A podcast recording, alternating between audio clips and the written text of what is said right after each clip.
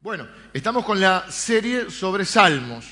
Eh, les dije, como estamos así, que uno viene de vacaciones, que el otro se va, es más difícil hacer una serie sobre un libro narrativo. a mí me gusta enseñar la Biblia en serie, esto significa en serie y en serio. Eh, significa que tomamos libros de la Biblia, tomamos la temática central de ese libro y la desarrollamos a través de un tiempo. Si usted ve hace un tiempo que viene a la iglesia, ya hemos visto completo el libro de Ruth, el libro de Esther, el libro de Filipenses, prácticamente todo el Evangelio de Lucas. Este año voy a enseñar eh, Efesios. Hechos lo vimos también, Hechos lo vemos por temporadas. Hechos lo, hemos hecho ya dos temporadas, de hecho. Primero tomamos unos capítulos, dejamos ahí, al año siguiente retomamos.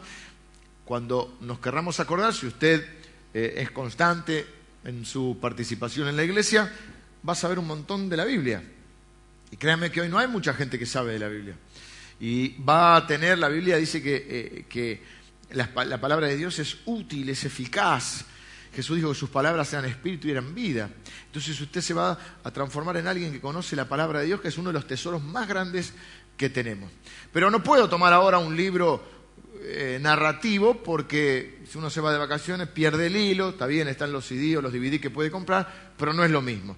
Por lo tanto, mm, pensé que era muy creativo, que era el único que lo hacía, luego me vi que hay otras personas que también lo hacen, es tomar los salmos. Por eso esta serie de verano es una antología de salmos que significa antología una recopilación.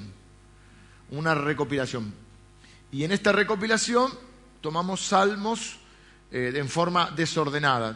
Hay salmos, porque hay dentro de los 150 salmos están divididos en cinco, en cinco libros, diríamos. No estamos tomando una secuencia, estamos tomando salmos de forma salpicada. Hemos tomado salmos que no son conocidos. Les hablé del rey David y no prediqué ni un solo salmo de David hasta hoy. Hay salmos que dijimos que la serie entonces son canciones viejas con un mensaje actual. ¿Mm? Para eh, Calvino, no me acuerdo si Calvino o Lutero, uno de los dos grandes reformadores, decía que los salmos eran una anatomía del alma. Mire qué buena frase. Es decir, que en los salmos estaba condensada o recopilada toda la experiencia humana.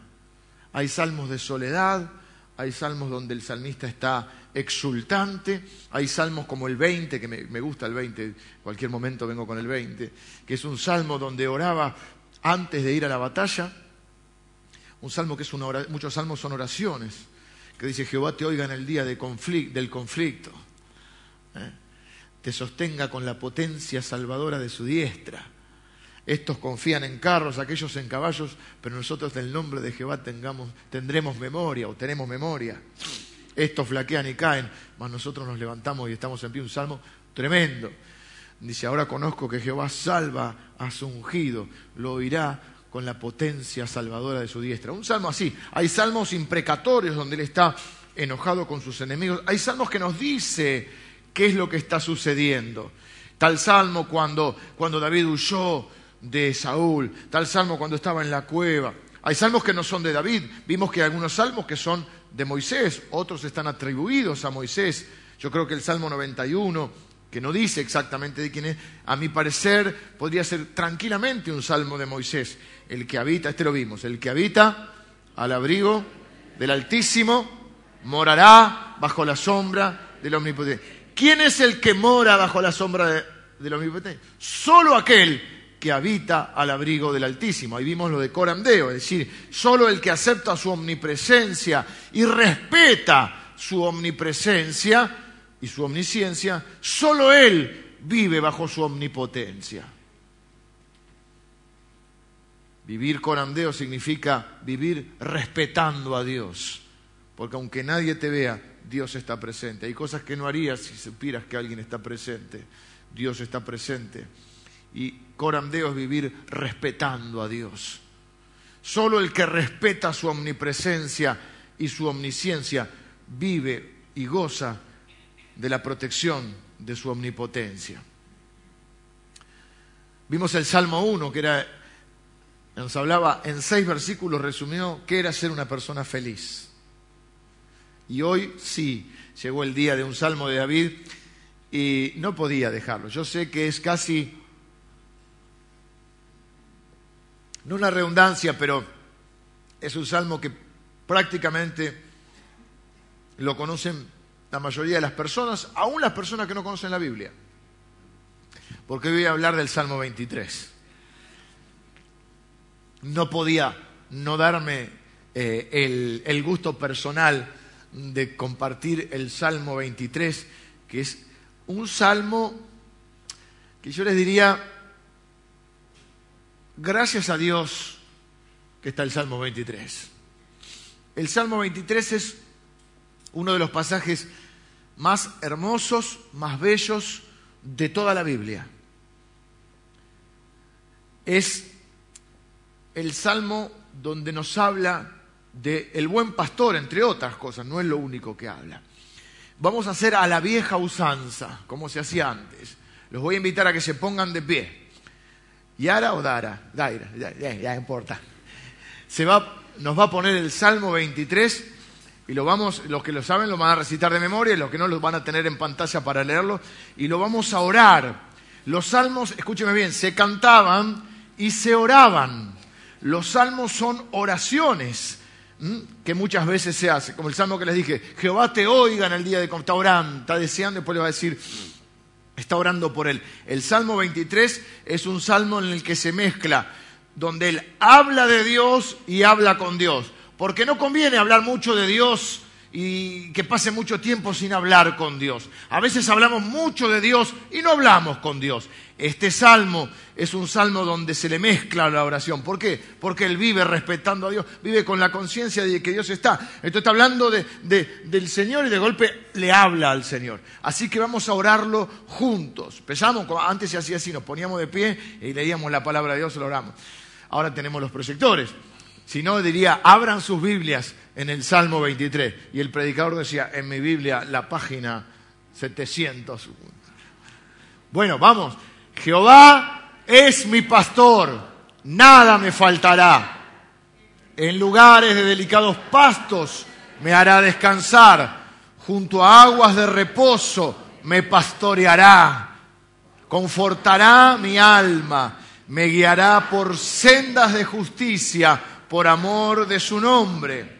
Aunque ande en valle de sombra de muerte, no temeré mal alguno, porque tú estarás conmigo. Tu vara y tu callado me infundirán aliento. Aderezas mesa delante de mí en presencia de mis angustiadores. Unges mi cabeza con aceite, mi copa está rebosando. Ciertamente el bien y la misericordia me seguirán todos los días de mi vida y en la casa de Jehová moraré por largos días. A dar un aplauso a la palabra de Dios. Gracias Señor por el Salmo 23. Gracias Señor. Gracias Señor. Bueno, tome asiento. Lo primero que quiero decir sobre este salmo, les decía que hay personas que no conocen la Biblia, pero conocen este salmo, es que este salmo se usa mucho en los funerales, en los entierros, en los velatorios. De ahí que a mucha gente no le gusta tanto, pero también por eso lo conocen. Porque es el salmo que dice el valle de sombra de muerte. En las películas, está en las películas y se ve el cura, el pastor, el reverendo diciendo, eh, aunque ande en valle de sombra de muerte, no temeré mal alguno. El problema es que, es decir, no es una promesa para todos. A veces en la Biblia, yo siempre digo, nosotros no somos editores de la palabra de Dios, nosotros somos oidores y hacedores de la palabra de Dios. Es decir, editar significa, esto me gusta, copio y pego, ¿viste? Copy paste, ¿eh? y elimino. Eh, esta parte no me gusta, la saco, esta sí. Entonces, sí, a mí me encanta decir que, aunque ande en valle de sombra, pero dice Jehová es mi pastor. la pregunta es, ¿es Jehová mi pastor? Si Jehová no es mi pastor, no sigamos leyendo. Entonces, aunque ande en valle de sombra de muerte, ok, la persona que se murió, ¿iba a atravesar el valle de sombra de muerte con el buen pastor o no? Si no, no, si no. Y a mí me encanta decir también en los funerales que el valle para los cristianos es de sombra de muerte. ¿Y qué característica tiene la sombra? Que asusta pero no daña. La sombra no te puede tocar, no te puede hacer daño. Para nosotros la muerte es una sombra, es un valle de sombra de muerte. No es un valle de muerte. Atravesamos ese valle, pero la, la muerte no nos puede dañar. Dice el apóstol Pablo, ¿dónde está, oh muerte, tu aguijón? ¿Cuál es el aguijón de la muerte? El aguijón de la muerte es el pecado. Por eso Jesús resucitó, porque como no tenía pecado, la muerte no lo pudo retener. Si Jesús hubiese, porque la Biblia dice que la consecuencia, la paga del pecado es la muerte. Si Jesús hubiese tenido pecado, hubiese quedado muerto. Pero como Él era sin pecado, la muerte no lo pudo retener. Por eso decimos que en la cruz Él venció a Satanás, a la muerte y al pecado. Y la Biblia dice, si Cristo no resucitó, van a nuestra fe. ¿Qué fe tenemos en un, Cristo muerto? Pero la Biblia dice que Él ha resucitado primicia de los que vendrán después, que somos nosotros. Entonces, el aguijón de la muerte es el pecado. Como Cristo quita el pecado que nos separa de Dios, la muerte no es definitiva en nuestra vida. Atravesamos el valle de sombra. Nos da un poco de miedo, un poco de... Nadie está muy apurado. Hablaba con un hermano recién, eh, que tiene que pasar algún, algún tipo de dificultad eh, en su salud, y un poco de chucho da, y sí, somos seres humanos, no estamos diciendo que no, pero lo que estamos diciendo es que estamos confiados en que no atravesamos solo esos, solos esos valles. Vamos a eh, mirar, no quiero ser muy obvio, y es un salmo que, viste, tampoco quiero la pretensión de ser original, y con la pretensión de ser original decir cualquier cosa para decir la, revelación última que uno tiene. No, la realidad es que lo que tenemos que hacer, lo que tiene que hacer un predicador es recuperar las viejas verdades bíblicas o las viejas verdades de la palabra de Dios y tratar de transmitirlas de una manera eh, que pueda eh, ser recibida. Así que no voy a pretender con este salmo que se predica solo, se habla solo, tendríamos que cerrar la Biblia y así nos vamos. Algunos dijeron, qué buena idea, pastor. Porque es un salmo que está, está todo dicho. Pero déjenme que les comparta algunos pensamientos. Eh, seguramente hoy sí va a ser más breve que otras veces, siempre prometo, pero la verdad que es un salmo que se predica solo. ¿Qué decir que no se haya dicho sobre el Salmo 23? Lo primero que quiero decir que nosotros Toda la escritura la leemos a la luz de Cristo. Si a usted le pregunta, ¿y de qué habla la Biblia? Eh, ¿Cómo voy a, resumir 1500 años, tardó en escribirse, 66 libros, más de 40 autores? ¿Cómo te explico de qué trata la Biblia de Israel, de esto? No, la Biblia trata de Jesús. Ni siquiera trata de nosotros, nosotros somos eh, un personaje secundario. La Biblia trata de Jesús. Dice la Biblia que Jesús en el camino de Maús, luego resucitado, en un camino se le presenta a dos de sus seguidores, no lo reconocen ellos, y él dice que les explica toda la Biblia, los profetas, la ley, cómo, y les muestra cómo todos esos libros hablaban de él. Lean el camino a Maús. Y ellos después que Jesús se va y que lo reconocen al partir el pan, yo creo que por las heridas en la mano, dice, no ardía nuestro corazón cuando nos abrió la palabra y nos hablaba. ¿Y de qué hablaba? De él. Porque ¿de qué habla la Biblia? De Jesús. Desde el Génesis, Apocalipsis, la Biblia habla de Jesús. Por lo tanto, yo tenía un viejo profesor en el seminario que me siempre decía, ¿dónde está Cristo en tu mensaje? Nosotros estamos para predicar a Cristo. No, para predicar de la prosperidad y de la sanidad. Esos son cosas que se pueden mencionar, pero siempre el centro de nuestro mensaje es Cristo.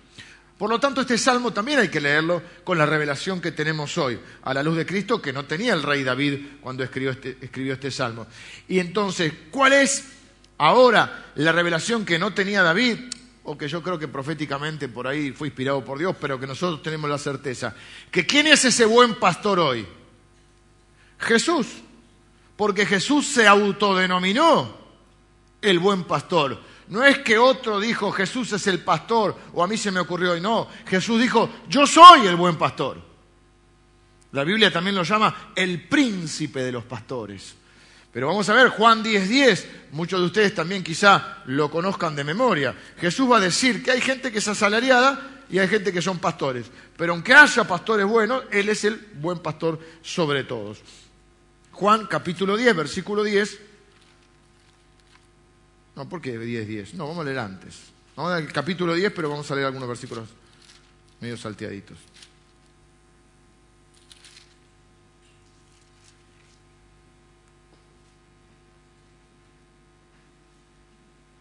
Él dice que es la puerta por donde pasan las ovejas. Pero básicamente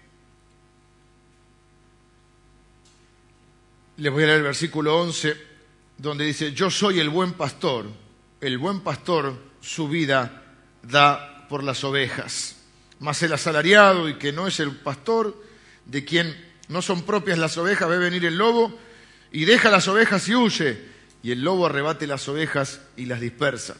Así que el asalariado huye porque es asalariado y no le importan las ovejas. Versículo 14, yo soy el buen pastor y conozco mis ovejas y las mías me conocen. Así como el Padre me conoce y yo conozco al Padre y pongo mi vida por las ovejas. También tengo otras ovejas que no son de este redil está refiriendo en ese momento a los que no eran de Israel, o sea, nosotros. Aquellas debo traer y oirán mi voz y habrá un rebaño y un pastor. Por eso me ama el Padre, porque yo pongo mi vida para volverla a tomar. Nadie me la quita, nadie le quitó la vida. No lo mataron a Jesús porque no lo entendieron, pobre, era un buen hombre y lo mataron. Jesús dio su vida. Tengo poder para ponerla y tengo poder para volverla a tomar. Este mandamiento recibí del Padre. Y más abajo les dice, cuando le preguntan si él era el Cristo. Dice, ya se los dije y no lo creen. ¿Eh? Pero vosotros no creéis, versículo 26, porque no sois de mis ovejas. Como os he dicho, mis ovejas oyen mi voz y yo las conozco y me siguen y yo les doy vida eterna y no, mire la promesa, y no perecerán jamás. Ni nadie las arrebatará de mi pan, de mi mano. Mi Padre que me las dio es mayor que todos y nadie las puede arrebatar de la mano de mi Padre. Yo y el Padre, unos, unos somos. Esto ah, para mí afirma el concepto del que es hijo de Dios, nacido de nuevo, el que es oveja del rebaño de Dios, no hay nada que lo pueda separar del amor de Cristo. Es decir, los hijos de Dios no andamos ganando y perdiendo la salvación porque nadie nos va a arrebatar de su mano. El punto está si somos hijos de Dios o no somos. Porque algunos dicen, bueno, pero ¿y el que se fue? La, la, tranquilo. Hay muchas cosas que nosotros no estamos para juzgar a nadie. Pero, por ejemplo, la Biblia dice, salieron de nosotros, pero no eran de nosotros. Porque si hubiesen sido de nosotros, nunca se hubieran ido. Esto no significa que el que está hoy medio frío con el Señor no sea hijo de Dios. Significa que hay muchas aristas y no nos toca a nosotros decir quién es hijo y quién no es hijo. Pero sí que el que es hijo es hijo para siempre. Y el que es oveja es oveja para siempre y nadie la va a arrebatar de su mano. Porque las ovejas no andan decidiendo quién es su pastor. Las ovejas tienen un pastor. Ahora, a mí me llama mucho la atención cuando leo este salmo. Entonces, esto se lo leí para que ustedes vean que nosotros vamos a analizar o compartir algún pensamiento del Salmo 23 a la luz del Nuevo Testamento, porque toda la Biblia es la de Cristo. Nuestro buen pastor es Jesucristo. ¿Mm? Así que, pero Jesucristo dijo también, en Mateo capítulo 9, versículo 36, que Él tuvo misericordia de la gente porque la vio como ovejas que no tienen pastor. Yo no quiero detenerme mucho porque quizás muchos ya lo hayan oído alguna vez, aunque como dice la señora Mirta, el público se renueva. Pero yo no he predicado creo que nunca el Salmo 23 o alguna vez que la oveja, no los quiero tratar a ustedes, lo dijo Jesús, que ustedes eran ovejas, y él era el pastor, la oveja, digamos que no es un animal muy... Es un poquito lelo, eh, eh, le cuesta la oveja, no es malo, le cuesta. No es una luz la oveja. Digamos, entre todos los animales, no es el que se destaca. Cada animal tiene, en el reino animal, por ejemplo, ¿quién es el, más rey? El león. Después hay animales extravagantes, porque Dios dice que es muy creativo. Y Después hay algunos que son feos. ¿O no? No ustedes, animal. ¿Conocen el chiste ese del león que se combinó con el auto nuevo? Llega una coupé, no vamos a decir la marca, alemana, porque siempre los buenos autos son alemanes, eh, descapotable, y dice, junta todo el reino, dice, a ver, el más feo de acá del reino me va a lavar el auto. Todos se miran. La jirafa dijo yo, no, miren, miren, miren lo que soy yo. Miren el cuello que tengo, la altura. Yo me voy, yo no soy el más feo. El pavo real extendió sus plumas y dijo, les parece que yo soy el más feo. La cebra. Y así cada uno se empezó a ir. Y en un momento quedan el sapo y el cocodrilo. Se miran el uno al otro. Y dijo, no nos engañemos. El cocodrilo le dijo al sapo, no nos engañemos, sapo. Yo lo lavo, vos lo secás. ¿Qué tiene que ver esto? Nada. Era para, para amenizar un poco. ¿Por qué vine con los Ah, la oveja, la oveja. Solo lavo, vos lo sabés. Muchos de nosotros dicen, solo lavo. Bueno, la oveja es linda, es tierna, porque uno cuenta ovejitas, no cuenta cocodrilo. Dice, pues yo nunca conté ovejita.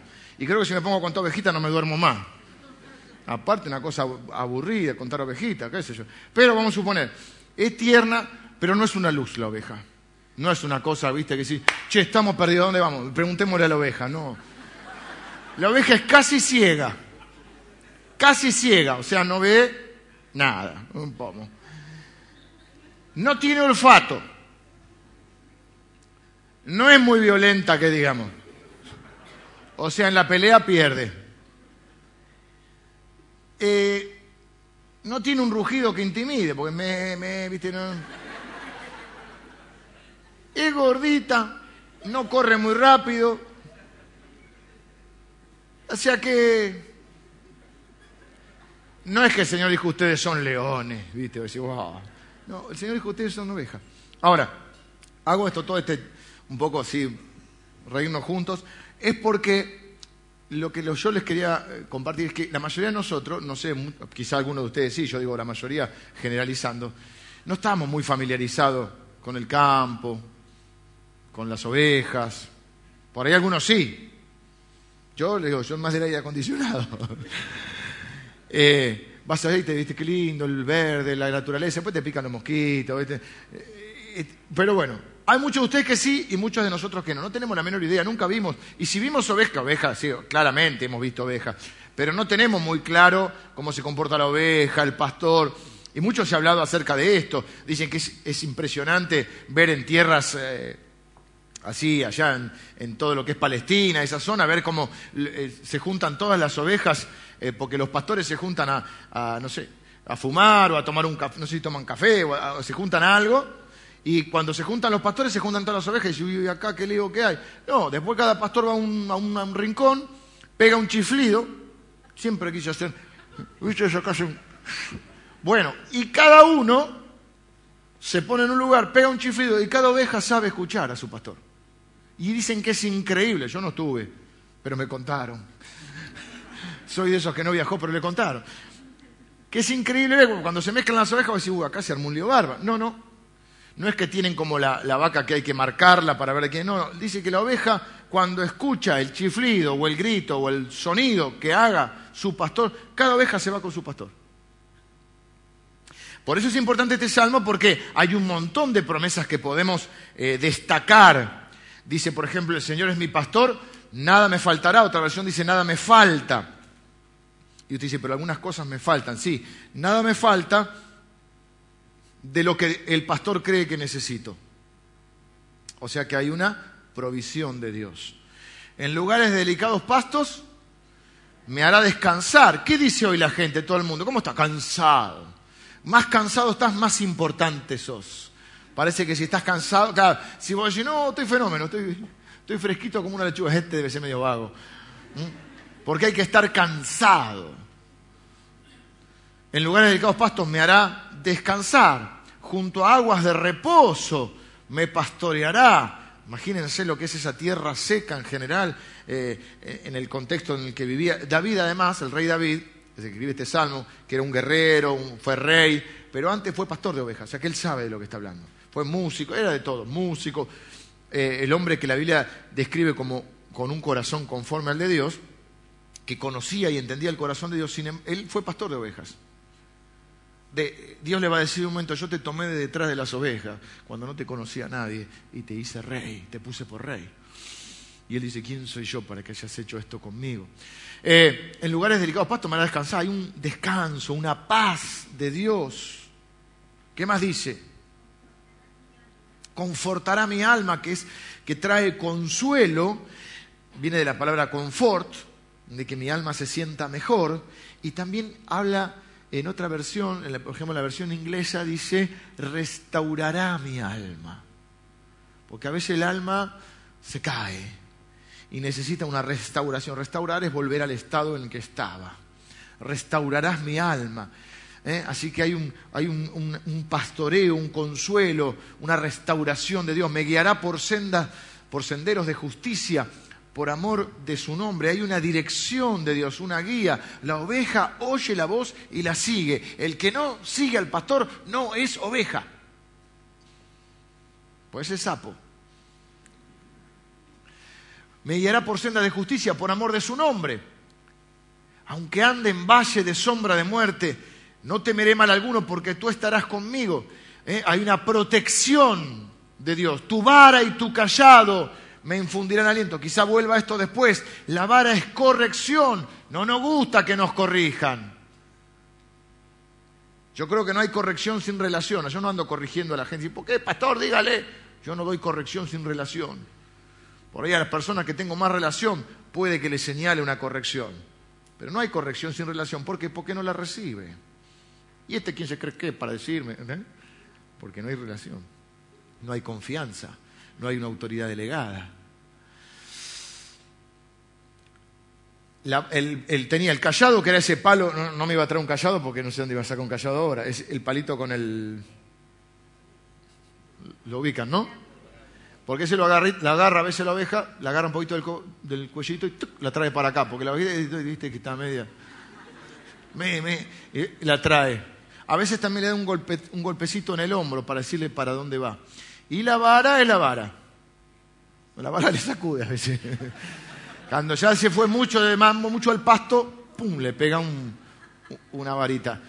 Así que hay corrección, pero hay bendición en la corrección. Dice la Biblia que Dios al que ama, disciplina. Si Dios no te corrige, no sos hijo, dice. Mira que Dios sabe que da corrección con relación, ¿eh? uniendo las cosas, que Dios solo corrige a sus hijos. Dice Dios al que ama disciplina, pero al que no disciplina es porque no es hijo, es bastardo. Entonces dice, no se desanimen cuando Dios los corrija. Al contrario, alégrense. Está diciendo que el Padre se está preocupando por sus hijos. No se desanimen cuando nos corrige. Y los que tenemos que corregir, corrijamos de tal manera a nuestros hijos, a, alguien que tenemos relación y nos ha delegado esa autoridad, de tal manera que la persona tendría que salir diciendo, mi papá me corrigió, qué bien, qué bien me siento. Mi papá me, mostró, o mi mamá, o, alguien que tiene relación con, mi, mi, líder me corrigió pero no me destruyó, me corrigió.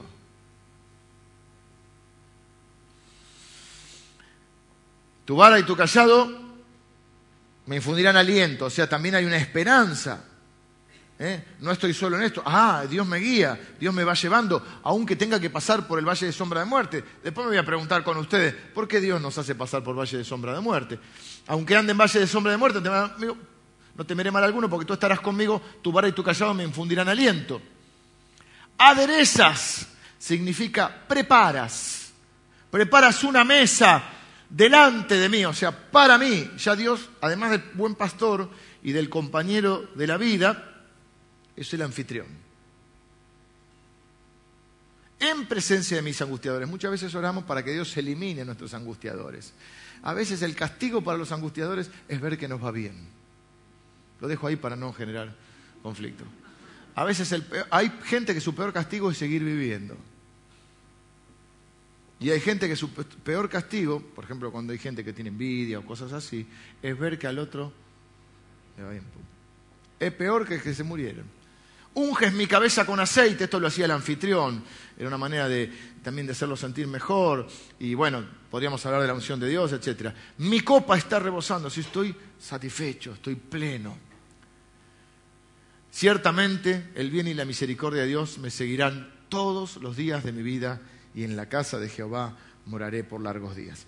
Este salmo, ojo acá, ha sido usado para funerales, para entierros, pero lejos de ser un salmo para la muerte, aunque también me prepara para la muerte, yo les dije que mi tarea no es solo prepararlos para la vida, es prepararlos para la muerte. Porque si no estás preparado para la muerte, está en juego tu eternidad. Así que mi tarea como pastor es prepararte para la vida, pero es prepararte para morir. Para morir de tal manera que atravieses el, el valle de sombra de muerte y entres a tu destino de gloria, a la casa en que morarás con Jehová. Largos días significa la eternidad. Pero si bien ha sido usado como un salmo para la muerte, en realidad es un salmo para la vida. Porque lo que está haciendo es una peregrinación a lo largo de su vida. Noten que empieza en pastos verdes y termina en la casa de Dios, pero en el medio está el valle de sombra de muerte. Porque lo que es una constante en el Salmo no es ni los valles de sombra de muerte, no, no es ni, ni los pastos verdes, no son los arroyos de aguas frescas, no es una constante. A veces hay, a veces no. No es una constante tampoco el valle de sombra de muerte. Mucha gente antiguamente en la religión, y bueno, vamos por este valle de lágrimas, todo sea por Dios, hay que sufrir. Bueno, hay tiempos de pastos verdes, hay tiempos de, de descanso junto a aguas de reposo y hay tiempos de valle de sombra de muerte. Ninguno de esos es la constante. La constante es la presencia de Dios, el corandeo. La constante es el, es el pastor estando al lado tuyo. Esa es la única constante. Lo demás cambia. La presencia de Dios no cambia porque Dios no cambia. Entonces, lejos de ser un salmo solo para la muerte, es un salmo para la vida. Porque atraviesa toda su vida. Nos da la idea de un viaje, de un camino. En ese camino hay, oh, valles eh, de sombra de muerte, hay pastos verdes, hay arroyos, hay de todo. ¿Termina dónde? En la casa de Jehová. La pregunta que quiero que nos hagamos juntos Ah, bueno, ¿vieron, que el salmo, esto que les dije, los primeros versículos, Jehová es mi pastor, nada me faltará, en lugares delicados pastos me hará descansar, junto a aguas de reposo me pastoreará, confortará mi alma. Y después dice, me guiará por sendas de justicia, por amor de su nombre aunque ande en valle de sombra de muerte, no temeré mal alguno, porque tú estarás conmigo. Tu vara y tu callado me infundirán aliento. Noten, pasó de estar hablando de Dios a hablar con Dios. Hay muchos de nosotros que hablamos de Dios, pero no hablamos con Dios. Él mezcla en su vida la oración, porque la oración se entremezcla. Hay un salmo, yo no me acuerdo si es el 119, ese que es tan largo, un salmo que que dice, esta es mi oración o yo presento mi oración, pero las páginas hebreas eh, en el original te cuentan que lo que está diciendo el escritor del Salmo es, yo soy mi oración. Ah, pa, eso es otra cosa. Es lo mismo que decía, no es entrar y salir del templo. Yo soy el templo. No es que yo hago una oración y me voy. Yo soy la oración. Y entonces acá dice, está, y después vuelve. Ciertamente el bien me seguirá todos los días de mi vida, pero en un momento habla con Dios. No se puede hablar mucho de Dios sin hablar con Dios. Hay gente que conoce el Salmo 23 y hay gente que conoce al pastor del Salmo 23. Ahora, hagámonos esta pregunta juntos. Si es el buen pastor, si es el compañero, si es el que te guía, ¿Por qué te hace atravesar un valle de sombra de muerte? ¿Te lo preguntaste alguna vez? Qué buena pregunta, Mario, decía uno. Yo me lo pregunté en la ducha esta mañana. Sí, lo mejor del mensaje fue en la ducha esta mañana. Y eso que ustedes saben que yo me preparo, estudio. ¿Qué es lo que marca esto? Dijimos que hay diferentes circunstancias en la vida. A veces nos toca pasar por valle de sombra de muerte, pues son las circunstancias de la vida. Hay época de pastos frescos, arroyos o arroyos frescos, pastos verdes. Hay épocas de, de desierto o de valle de sombra de muerte y el destino final es la casa de Dios. Ahora, si Dios es bueno, si Dios es mi pastor, es mi compañero en la vida, ¿no? Por supuesto, algunos de nosotros tenemos una compañera o un compañero en la vida. Lili es mi compañera de la vida. Ok, un día quizás yo no esté o no esté ella. ¿Quién va a ser? Eh, estarán los hijos, todo, pero ¿quién es el compañero tuyo? El que va a estar, la constante va a ser Dios. Él va a ser el compañero eterno de tu vida. Si Él es el compañero tuyo, el anfitrión que te prepara la mesa para recibirte, el que busca buenos pastos, porque la oveja no sabe buscar buenos la oveja se moriría de hambre sin un pastor. Si primero no se la come algún lobo rapaz. Se me disparó otro pensamiento, pero vuelvo. ¿Por qué es necesario? ¿Por qué razón Dios, el buen pastor, o Jesús en nuestro caso, me lleva a atravesar un valle de sombra de muerte. Y hoy estaba... ¿Eh? No, no, el pecado, hay valles que nos metemos nosotros. Y la oveja, y ahí viene la vara, el callado. Pero cuando Él me lleva, si Él está conmigo y me lleva, la única razón, a ver si lo puedo explicar bien, y cuando lo, me vino así como como si dijéramos una revelación, automáticamente pensé en mi experiencia. Yo no predico de mi experiencia, predico la Biblia, pero la luz de la Biblia interpreto mi experiencia. Sea, interpreto la vida a la luz de la Biblia. Y dije, como decía alguna vez, o se decía antes, tal cual. La única razón para que el buen pastor, escuche bien, ojo acá, si se distrajo, se durmió, despierte ahora. La única razón que yo veo, no sé si la única, pero la, más fundamental que veo, la que yo pienso, por la cual el buen pastor me hace atravesar un valle de sombra, de muerte, es para llevarme a un lugar mejor. Espero que esto le vuele a... A mí me voló la cabeza. ¿Por qué me voló la cabeza? Porque fue mi experiencia.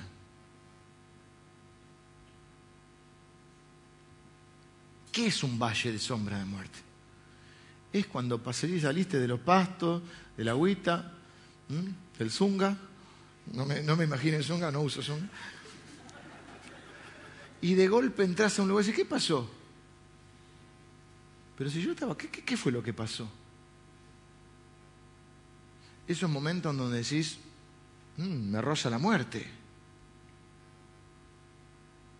O en los que te querés morir o en los que pensás que está tan mal que te vas a morir.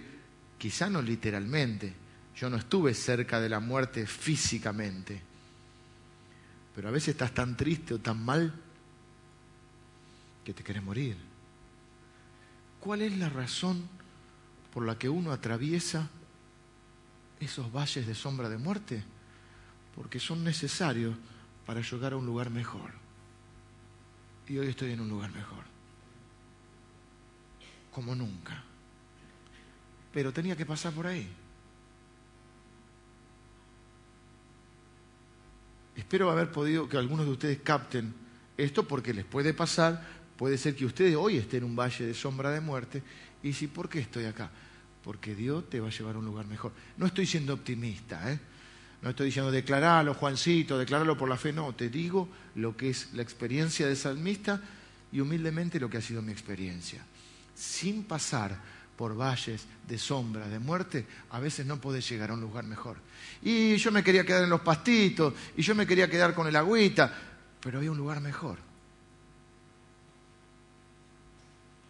De la misma manera que hay cosas que tienen que morir en tu vida para que nazcan cosas nuevas.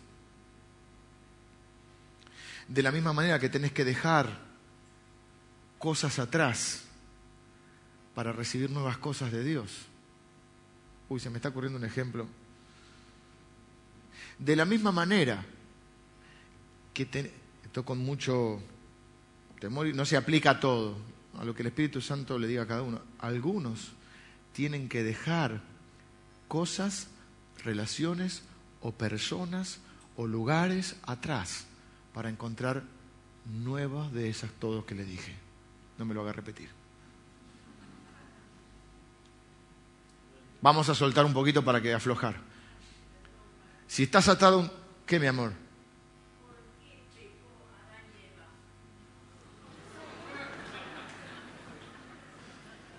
Amor de mi vida. Porque, porque el Señor le dio todo, pero ellos querían, me hace acordar a alguien, ¿viste? Tenés, querer, es nuestro padre Adán, ¿viste? Y nosotros nos pasa lo mismo, pero para que sigo con esta idea porque si no se me va a ir de la cabeza.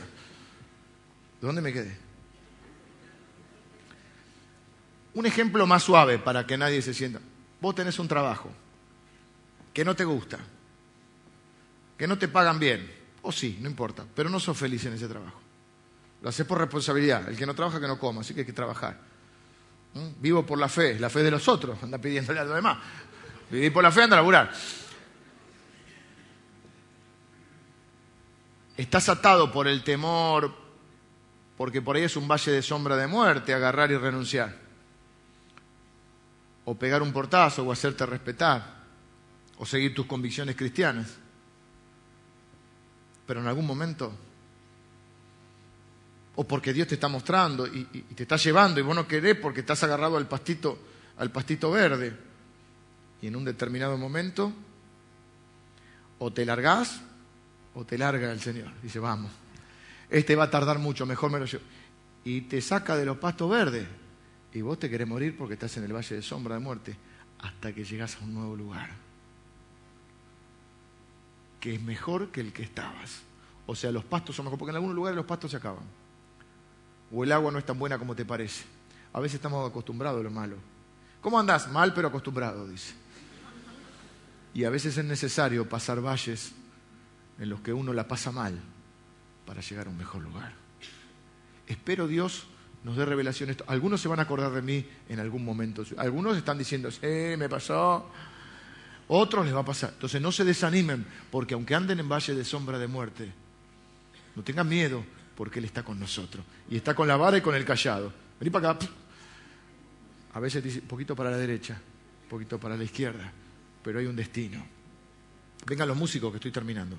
Pero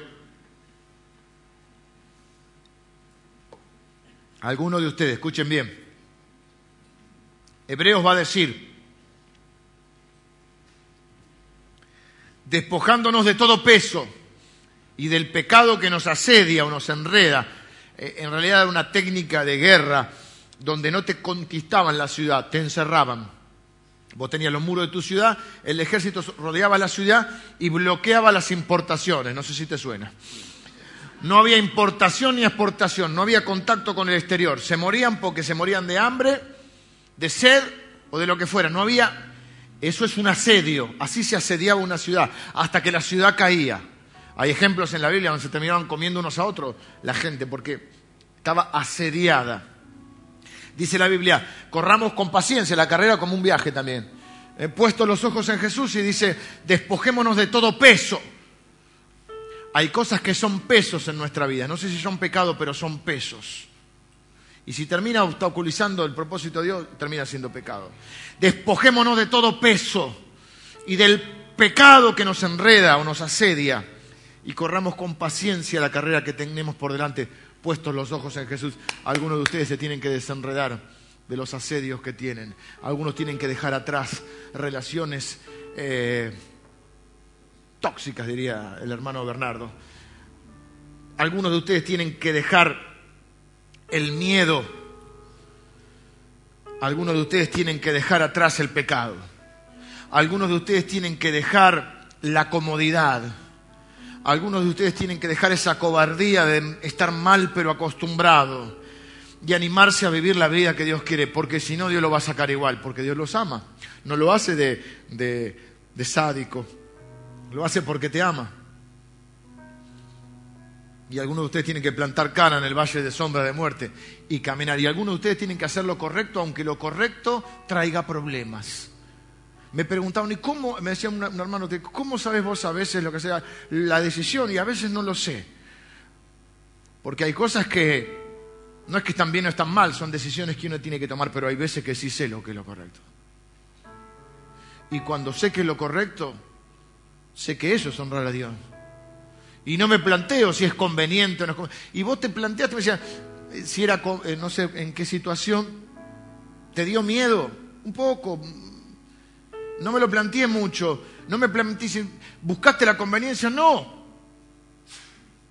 No me planteé si era conveniente, me planteé si era lo correcto. Si hubiera sabido, me quedaban los pastitos. Por eso Dios no te muestra todo el camino. Muchos de nosotros queremos caminar no por fe, queremos caminar por vista. Queremos ver el próximo paso, que nos dé todo el mapa, a ver cómo esquivamos el valle de sombra, eh, es más corto por acá. Y Dios no te muestra todo, porque si te muestra todo te quedas ahí, no, de acá no me sacás, te agarrás a la ramita y acá.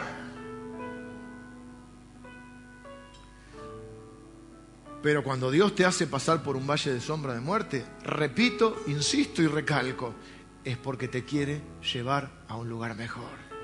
¿Por qué hemos sufrido tanto? A veces por lo que decía la hermana, porque somos hijos de Adán y metemos la pata, pero a veces, a veces es necesario pasar por algunas cosas. Algunos de ustedes han peregrinado, han tenido una mala experiencia en el Evangelio, han tenido una desilusión, han tenido una mala experiencia en una iglesia. Esta no es mejor que ninguna. Te puede pasar acá también. Algunos han tenido malas experiencias en su vida de, un montón de, de aspectos, pero hoy están acá. Y yo creo, independientemente de mí, yo creo que están en un buen lugar. Y creo que si ustedes se animan a caminar con el Señor, ustedes están en un lugar donde el Señor les va a hacer crecer, donde el Señor les va a hacer prosperar, madurar, donde van a encontrar el sentido de propósito de sus vidas. Algunos de ustedes han conocido al Señor acá. Y si, ¿por qué tuve que sufrir tanto? Porque si no hubiese sufrido tanto, no hubiese conocido al Señor. Porque algún día hay que caerse del caballo. Porque cuando uno cree que es el rey omnipotente, no necesita de Dios. Y así podría hablar mucho tiempo, pero tengo que terminar acá. Preguntándome también, ¿qué es lo que tengo que dejar atrás?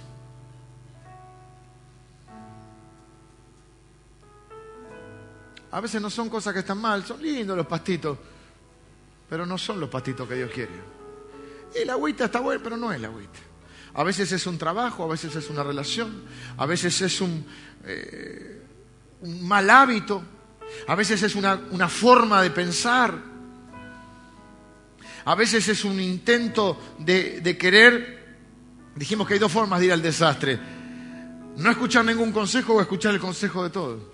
Todo el mundo tiene una vida, una, opinión acerca de cómo deberíamos vivir y uno tiene que decir qué es lo que Dios quiere para mí.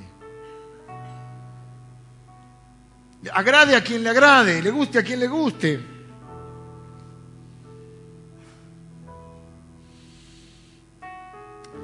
Nosotros no, no, vivimos en la época de, de los pastores de ovejas, pero sí vivimos en la época del GPS. ¿Sí? Dos cosas con las cuales termino. Primero, vamos a, por un momento a actualizar, sin cambiar la palabra de Dios, pero para que por ahí sea más práctico para muchos, sobre todo para los más jóvenes. Dijimos que lo que Dios hace con la vara, te corrige, con el callado, a veces te engancha del cuello, te corre para acá, a veces te da un golpecito en el hombro, que te va diciendo para la derecha, para la izquierda. El GPS generalmente es una mujer española que habla, una gallega le decimos nosotros, vos pones y te dice un camino. Y a veces se equivoca también. En el caso del Señor no se equivoca, pero o hay circunstancias, ¿viste? Que pasan. O te pasaste, o no le hiciste caso, y dices, no, está equivocada, la gallega es para allá, y después tenía razón la gallega. Y entonces después cuando vos te, te desvías del camino, ¿qué dice el GPS? Una frase que es recalculando. ¿Eh? Gira a la izquierda, 200 metros, bueno. Y vos si no, gallega es para allá. Y recalculando. ¿Qué hace el GPS? El GPS respeta el destino. Pero a veces tiene que recalcular el camino. Algunos de nosotros, como la oveja, no hemos hecho caso al buen pastor como conductores no hemos hecho caso a la gallega del GPS. Y lo que hoy necesitamos es un recalcular de nuestra vida. Porque Dios tiene el mismo destino. Ciertamente el bien y la misericordia me seguirán todos los días de mi vida. ¿Ven que es un salmo para la vida, no para la muerte?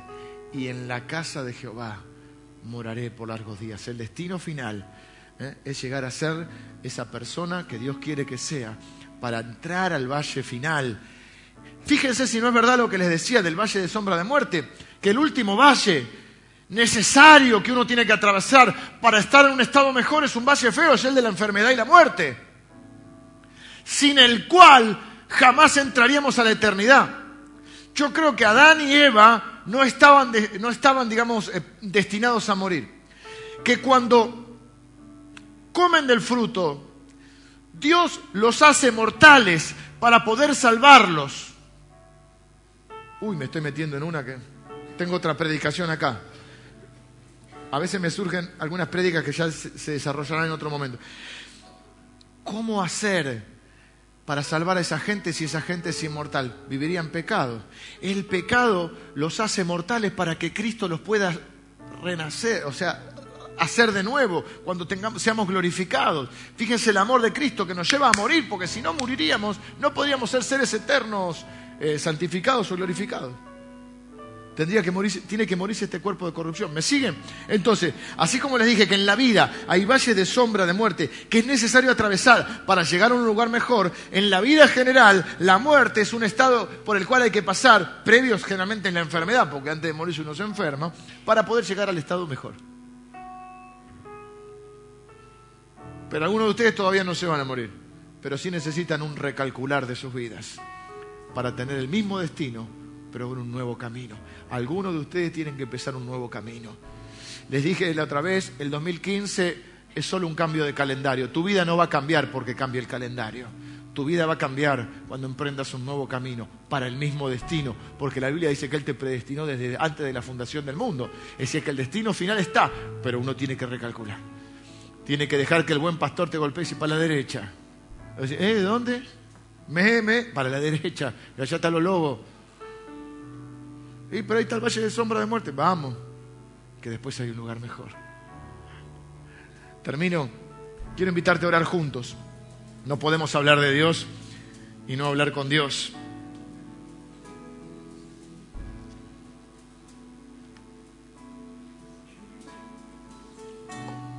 Pudiera ser que vos estés atravesando hoy un valle de sombra de muerte. Que estás triste, estás quizá preocupado, te querés morir, o sentís que te morís.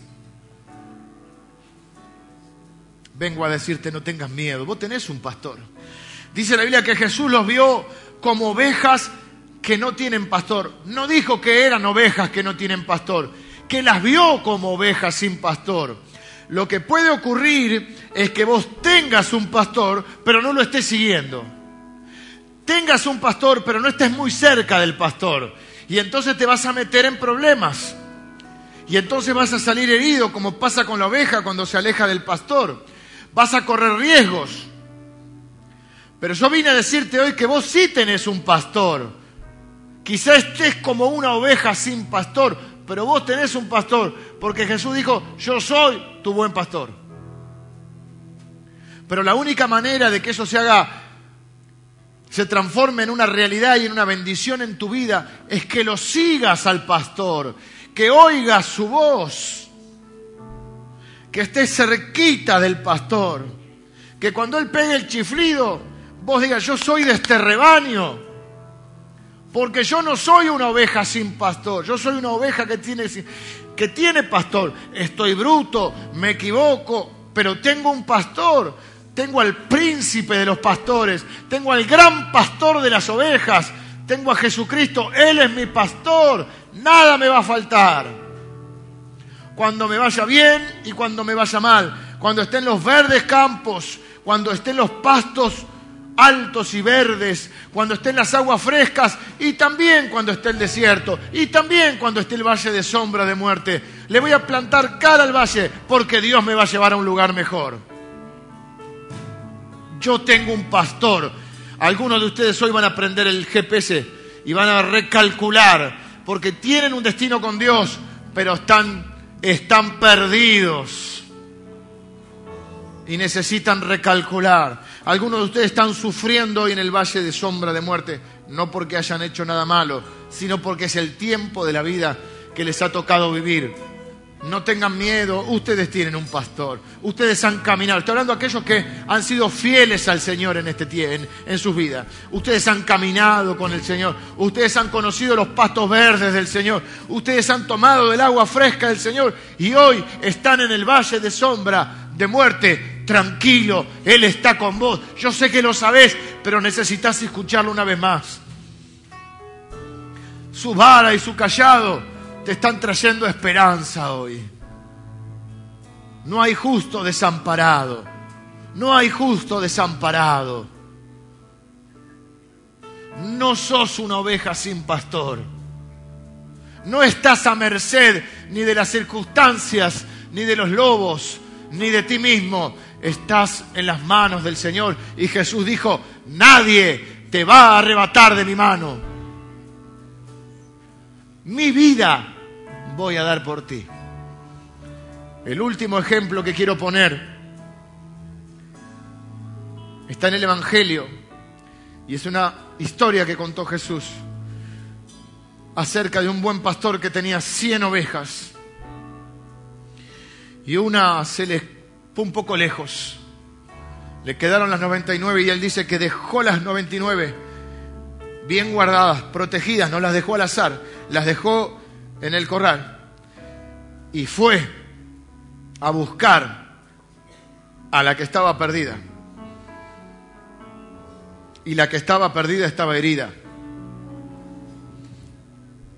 Y dice la Biblia que la cargó en sus hombros. La cargó sobre sus hombros. Y la llevó de nuevo al corral. Vendó sus heridas, la curó y esa oveja volvió a estar donde tenía que estar. Hay algunos de ustedes que hoy el Señor ¿eh? los ha traído, no están de casualidad acá, los ha traído el Señor, porque en realidad Él los ha ido a buscar, porque ustedes son sus ovejas. Y el Señor no deja a sus ovejas heridas por el camino. Algunos de ustedes están volviendo hoy a la casa del Padre algunos de ustedes están volviendo hoy al redil. Algunos de ustedes, por la razón que fuera, no estaban donde tenían que estar. Y están un poco heridos, pero el Señor viene hoy a vendarte. El Señor viene a sanarte hoy, a confortar tu alma, a traerte esperanza, a decirte, no tengas miedo, porque yo soy tu pastor, nada te va a faltar nada te va a faltar. Mi bien y mi misericordia te van a perseguir, esa es la palabra original, te van a perseguir todos los días de tu vida y en la casa del Señor vas a vivir eternamente. Ese es tu destino. Prende el GPS que está recalculando el Señor ahora tu, tu, tu camino. Señor, bendigo a cada hijo, a cada hija tuya en este lugar, a las ovejas que son de tu redil aquellas que viniste a buscar hoy. Señor, gracias por ser mi pastor. Nada me falta, Señor. Gracias porque he atravesado el valle de sombra de muerte para estar en un lugar mejor que nunca imaginé. Gracias, Señor, porque a, a pesar de sentir el temor de la muerte, de sentir que me moría, tú estuviste conmigo con tu vara y tu callado. Gracias Señor, porque nos regalaste el Salmo 23. Bendigo tu vida, te bendigo. Te bendigo en esta mañana, te bendigo.